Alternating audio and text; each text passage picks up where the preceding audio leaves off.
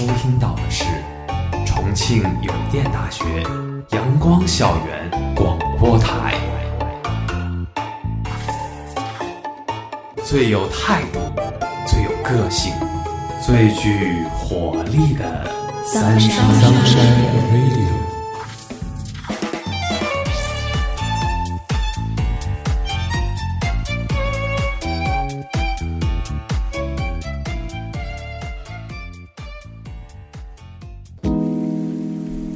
位亲爱的听众朋友们，大家中午好，欢迎收听今天的阳光校园广播台，我是主播尔玉，我是主播夏天。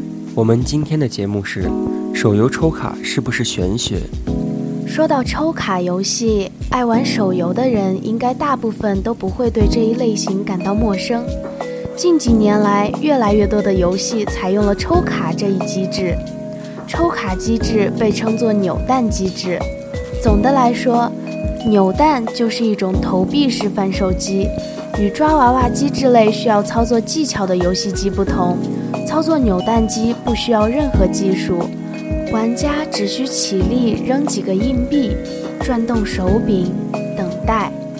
这一机制在最近几年的手游里让游戏公司赚得盆满钵满，于是国内越来越多的手游开始做抽卡模式。阴阳师这款手游，相信大家都不陌生。它融合了日本神话传说的元素，式神卡牌画风优美，又有一众大牌声优配音，于是，在2016年爆红。它最大的功劳就是把欧洲人、飞球这些本属于小圈子自嗨的调侃，变成了大家茶余饭后的谈资，连网易 BOSS 丁三十都不养猪了，亲自搞了场真人秀。结果六十抽五 SSR，一时间好像身边的人都在抽卡。那会儿抽不到 SSR 的梗变成了全民的 P 图素材，病毒一般的传播开来。网易还顺势在阴阳师里做了各阶段的飞球成就，从此只要有抽奖要素的地方，欧非之间总会爆发一场没有硝烟的战争。如今微博上各大游戏超话更是明令禁止晒欧。并且把这些爱晒卡的人称作海豹。不过飞不飞，欧不欧，看的还不是财力吗？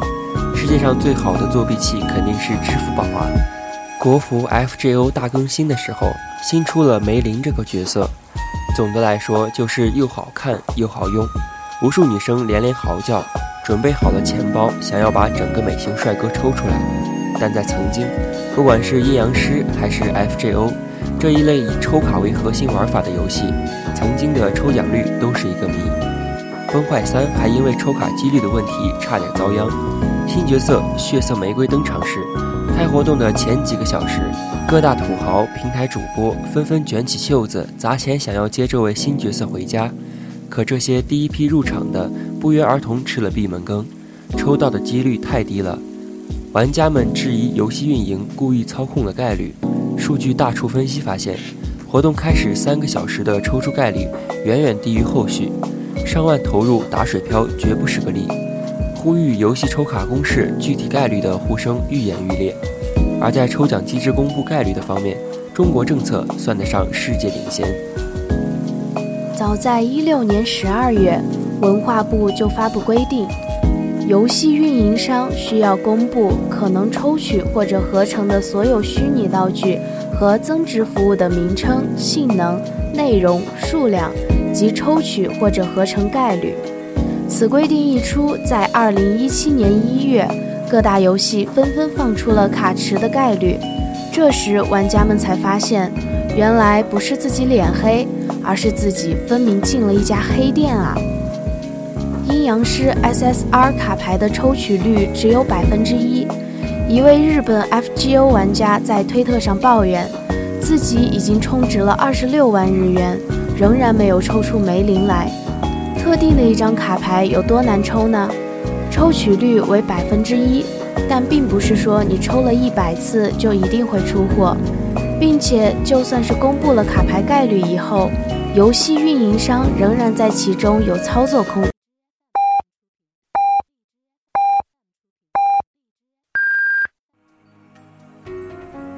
现在是北京时间正午十二点整，您收听到的是重庆邮电大学阳光校园广播台。有的是将卡牌概率混为一谈，比如以前被投诉的拳皇九八手游日服，玩家开开心心看到抽卡界面写着百分之三，但实际界面上的角色抽到的概率只有百分之零点三三三。另一种就是在卡池上下文章，概率不变，但把卡池扩大，于是抽卡数也就跟着扩大了。其实抽卡的本质是借助人类的赌性，让原本没有那么贵的东西卖出更高的价格。游戏策划一般会首先让你免费抽一抽，让你感觉神来气往，再慢慢的降低概率。但此时你觉得已经抽了一半了，咬咬牙也要继续抽下去。这就是利用沉没成本来做的抽奖。人们在决定是否去做一件事情的时候，不仅看这件事对自己有没有好处，而且也看过去是不是已经在这件事情，而是也看过去是不是在这件事情上有过投入。我们把这些已经付出且不可回收的支出，如时间、金钱、精力等，称为沉没成本。另一种套路就是某些昂贵稀有的卡，策划会设定好每天或者每周产出的数量，比如说每天十个。当卡被抽完以后，你再怎么氪金也是不可能出货的。很多游戏每天刷新每日任务等等数据的时候，都会重置这个奖池。当服务器维护或者重启后，也会重置这个奖池。所以你立刻上线抽奖吃力，往往是有货的。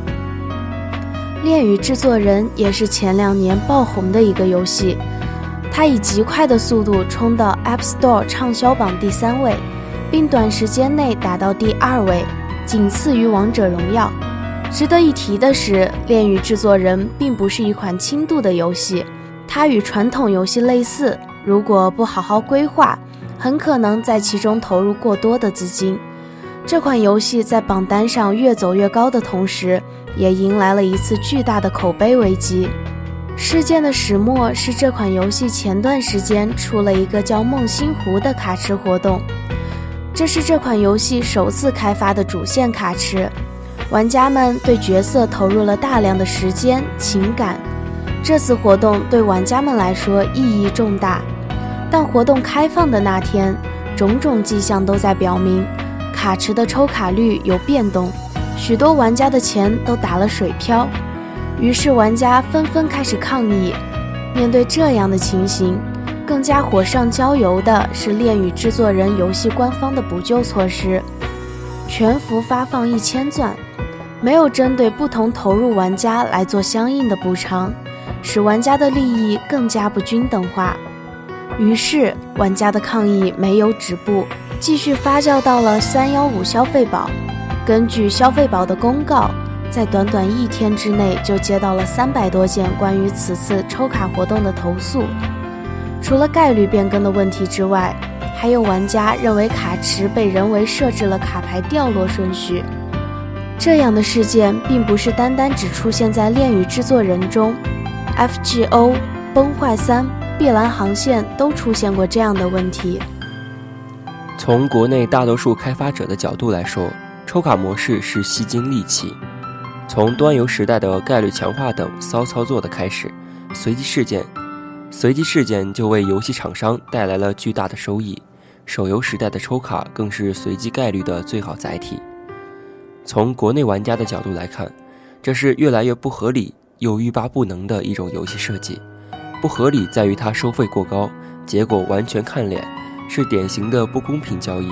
欲罢不能是在于它能养活千千万万的白嫖玩家，白手起家就看抽卡，不仅能白嫖出货，还能树立起欧洲人的姿态，羡煞旁人。在以往游戏概率必须公示的规定还没有出台时，利用黑箱操作拉高游戏营收的做法几乎是约定俗成的。有的游戏会对固定投入资金的玩家进行标记，通过出货率控制。逐渐调教，提高其付费力度，在早期给予玩家相对利好的出货率，往后每期抽卡活动中拉升一个阶段的付费门槛，花够钱以后才出货，以此逐渐进行调教。玩家则会因为往期投入而难以离开游戏。那为什么近几年来抽卡游戏出现问题的事件越来越多了呢？并不是说以往就不存在这样的黑箱问题，只是以前的玩家大都沉默，玩家之间的联系可能并没有那么紧密，他们之间的信息交互并不多，所以在个人身上发生的疑问也会不了了之。但现在是信息高速发展的时代。这些游戏的玩家大多数是二次元用户和女性用户，他们都是高度活跃的年轻用户。他们通过各大网络平台和玩家群众的交流，构建信息网络。基于这种信息网络，任何一个不合理的问题都可能被曝光出来。事实上，玩家越来越具备主动性的趋势只会更加强烈，不会衰减。二次元用户和女性群体是年轻用户中的一部分。他们更愿意刨根问底，喜欢摸透问题核心原因的特性，也是更多年轻人的共性。一旦他们聚集起来，为了喜欢的某一事物讨论时，就会产生这样巨大的影响力。那么很显然的结果是，抽卡以及游戏行业常见的概率黑箱操作。在这种情况下，遇到这样一群玩家，必然是自讨苦吃。唯一的应对方法就是让自己更加诚实，让概率更加透明，透明到每一张具有价值的卡牌上。随着越来越多抽卡模式游戏的推出，这类游戏的玩家也越来越多。那么，它是如何吸引到如此数目庞大的用户的呢？在我看来呀，这不光是因为我们想要得到某张特定的卡。还因为大部分抽卡游戏都能给人带来一种赌博的愉悦感，而这种愉悦的快感是压抑的现实生活难以给予的。用最少的金钱来获取赌徒们倾家荡产才能赚来的快乐，我们何乐而不为呢？当你攒够了抽卡的资本时，点一下抽卡按钮，叮铃，一张五星的卡牌出现在你的面前，你可以因为这件事情而愉悦好久。是啊，我曾经就有一段时间疯狂的迷上了类似的抽卡游戏。本来呢，只是想每天签到，做做任务，然后领一些钻石再去抽卡。但是后来呀，我发现每天只靠那一点钻石，只能抽一次卡，对我来说根本就不满足。我就第一次氪金去买了一个十连抽，还抽到了我一直特别想要的一个角色。从那以后啊，我就在氪金的道路上一去不复返了。但是后来钱花了不少，抽到的东西也越来越差。幸好后来我戒掉了这款游戏，要不然我现在可能已经成了游戏中的瘾君子了。就拿之前提到的 FGO 中的梅林来说，精美的画风以及十分强大的卡牌能力，使这张卡牌一出来就吸引了无数人的目光。再加上有趣的人设和剧情，这样强大的美型帅哥怎么能让人忍住不动心呢？又有卡牌限时概率提高这样的活动，玩家们还有什么选择？当然是氪金的。毕竟人只要看到限时限量这样的活动，就会忍不住动心，也来不及仔细思考自己到底需不需要花这个钱。如今市面上一大波女性向的抽卡游戏都十分火爆。比如前几年热度很高的一款换装游戏《奇迹暖暖》，很多女生都玩过这个小游戏，氪金氪上几万的也不在少数。可能有些人会有疑问，为什么这样一个换装游戏也能花上那么多钱？毕竟在很多人心里，换装游戏就是小时候在四三九九上玩的那种小游戏，是小女孩才会玩的。但是对于女生来说，不管多少岁，她们都还是无法抗拒漂亮的衣服，于是她们就被奇迹暖暖吸引了，想要给角色换上漂亮的衣服。那漂亮的衣服从哪里来呢？当然是抽卡啊！于是玩家们为了凑出一套又一套漂亮的装扮，也往游戏里氪了一堆又一堆钱。他们把玩这个游戏称作是养女儿。也就是把游戏的主人公暖暖看作他们的女儿，各位玩家们宁愿自己吃土，也要让女儿穿上漂亮的衣服。最后，玩家们搭配出来的装扮还会被放到一起参加比赛，他们也会把自己搭配出来的装扮分享到游戏超话里。凑齐一套装扮需要大量的时间，要么就需要大量的金钱。不过，当最后看到自己搭配出来的成品时，真的是一件很有成就感的事。关于国内的恋爱游戏，也基本采用了抽卡的模式。《恋与制作人》这款游戏在刚刚上市的时候就热度一路走高，游戏中四位不同类型的男主角，完美的满足了玩家们对另一半的幻想。游戏公司也在例会上下足了功夫，卡牌做的一张比一张精美，而且特定的卡牌被抽出来时，是可以触发新的事件剧情的，比如某位男主发来的短信，打来的电话。而且这款游戏在抽卡活动的安排上十分紧密，基本上是一个活动刚完，就开始无缝衔接下一个活动，根本不给玩家喘息的时间。这也纷纷引来了玩家的吐槽。虽然知道游戏公司都是要赚钱的，但是这么密集的抽卡活动，吃相也未免太难看了点儿。不过叠纸公司在某些方面确实是做得很不错。也难怪这么多玩家对这款游戏死心塌地的。抽卡模式还广泛运用于各种游戏中，比如去年暑假的时候爆红的一款种田游戏《江南百景图》。虽然这是个佛系的经营类游戏，类似于小时候在四三九九上玩的《假日酒店》这样的游戏，不过《江南百景图》世界观更大，玩家需要去开发一座城市。在城市中建造各式各样的建筑，为城市里的居民修建房屋。游戏中还会出现红白喜事，玩家作为游戏中的知府大人，需要为去世的居民修建坟墓。修建建筑需要人力，这个时候就需要玩家来抽卡了。卡池中有各种各样以历史人物为原型的角色，游戏中也会讲述这些人物的故事。不同人物卡牌的能力不同，于是玩家们又有了想要集齐所有角色全图鉴的心思。不过，《江南百景图》这款游戏的氪金力度，相较于前面两款游戏还算比较小，因为它本身来说是一款经营类的游戏。游戏的乐趣在于摆放建筑、美化城市，就算没有想要的卡，也可以从游戏中获得乐趣。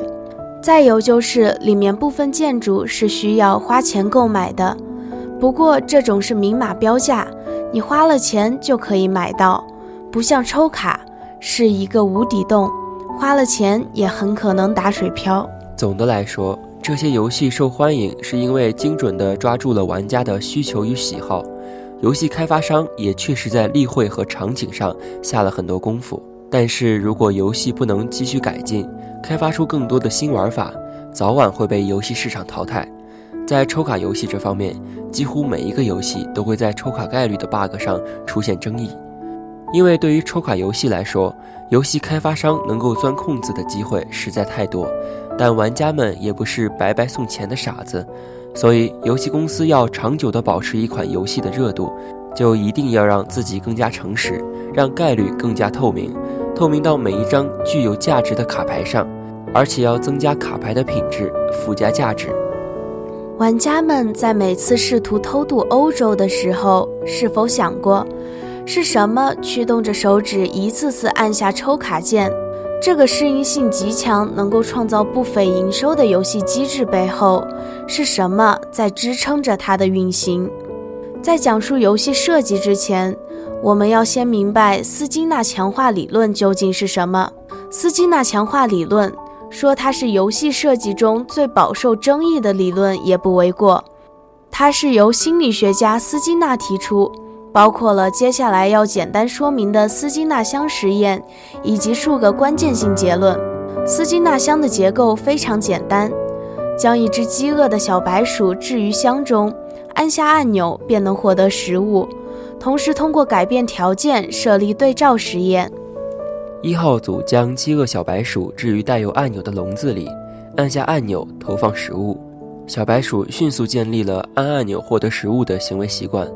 但当按下按钮不再投放食物，小白鼠已经建立的行为习惯很快就会消失。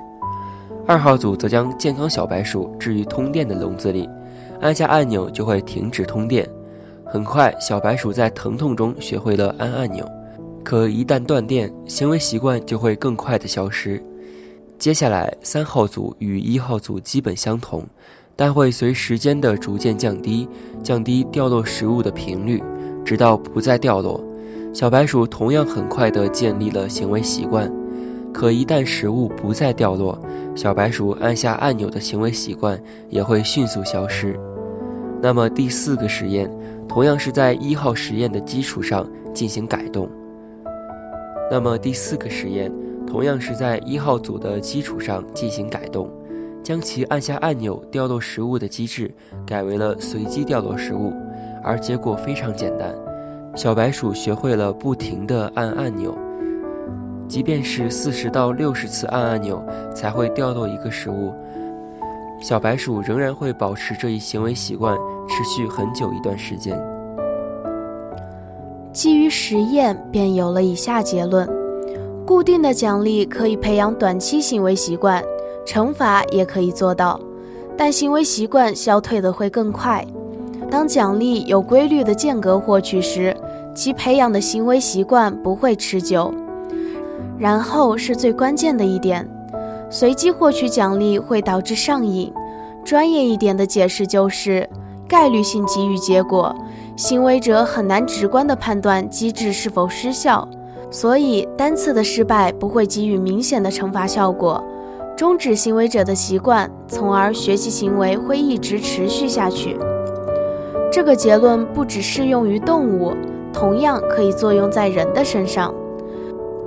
这便是现如今市场上几乎所有抽卡开箱机制的理论基础。当然，真正去设计一个抽卡系统不会这么简单，但剥去那些花花绿绿的包装。游戏厂商使用抽卡系统盈利的依仗，都是这个神奇甚至有些可怕的斯金纳箱子。类似的设计比比皆是，将市面上的游戏拆解开来，都蕴含着大量的心理暗示。抽卡不过是其中很小的一部分，正是这些暗示。才让玩家喜欢玩游戏，甚至人们认为游戏好玩的主观认知就来自于此。游戏的设计离不开心理学，但也不要过分夸张斯金纳强化理论的作用，更不要一刀切地将所有含有概率奖励的游戏打为糟粕。只要这个设计的核心目标是给予玩家舒适的体验，比如前面举的例子。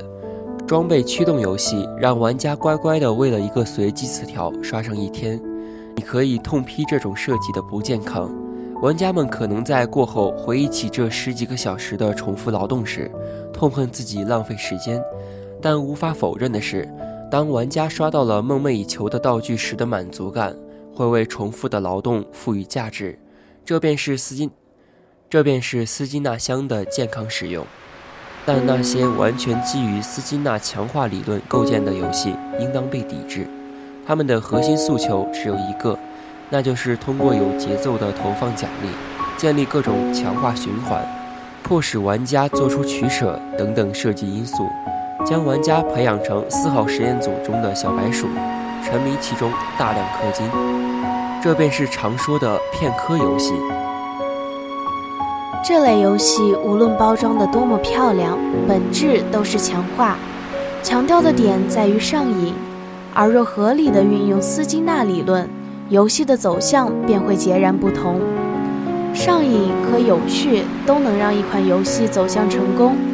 心流理论让玩家接近有趣，而斯金纳强化理论则让设计者掌握上瘾。每个游戏都由这两部分组成，作为基石。不会有游戏只在二者之间取其一，往往是相辅相成才能打造成功的游戏。但若是由强化理论占据主导，给玩家带来的往往是不好的体验。要知道，有着一大堆心理学理论可以帮助设计游戏，但无论使用多少技巧，设计师永远都不能忘记的一件事，就是自己想做什么样的游戏。对于玩家来说，抽卡时的心态很重要。临阵怯场是很多人的共性，在面对考试、面试、演讲等对自己较为重要的场合之时，都会产生紧张和一些不良的生理或者心理反应。有时我们没得选，只能硬着头皮往上走。但像抽卡这种可以灵活变通的事儿，就可以完全先搁置一段时间，等待心情平复后再战也不迟。为何心态在概率问题之前如此重要？这和人们所蕴含的能量有关。就比如我自己吧，我在买了很多十连抽，却还是没有抽到我想要的角色之后。我就觉得自己不能再继续玩下去了，这样下去我可能会把我的全部身家都奉献给这款游戏了。于是呀，我狠了狠心，就把游戏卸载了，并且呢清除了游戏中的所有进度，来断了自己以后还可能会重新玩的念想。在我看来呀，我们还是要从自身抓起。如果不想盲目氪金的话，可以给自己制定严格的计划。比如呢，一个月只能抽一次卡，或者一个月只能购买一个皮肤。只要下定决心去做，这些主观性的问题，我们都是可以解决的。对于我们个人而言，抽卡时要有一种随缘的心态，不能太过在意。在生活中，我们可以发现，有的时候过分执着某一件东西的时候，反而迟迟得不到；而在我们已经放弃了之后，反而抽到的可能性更大。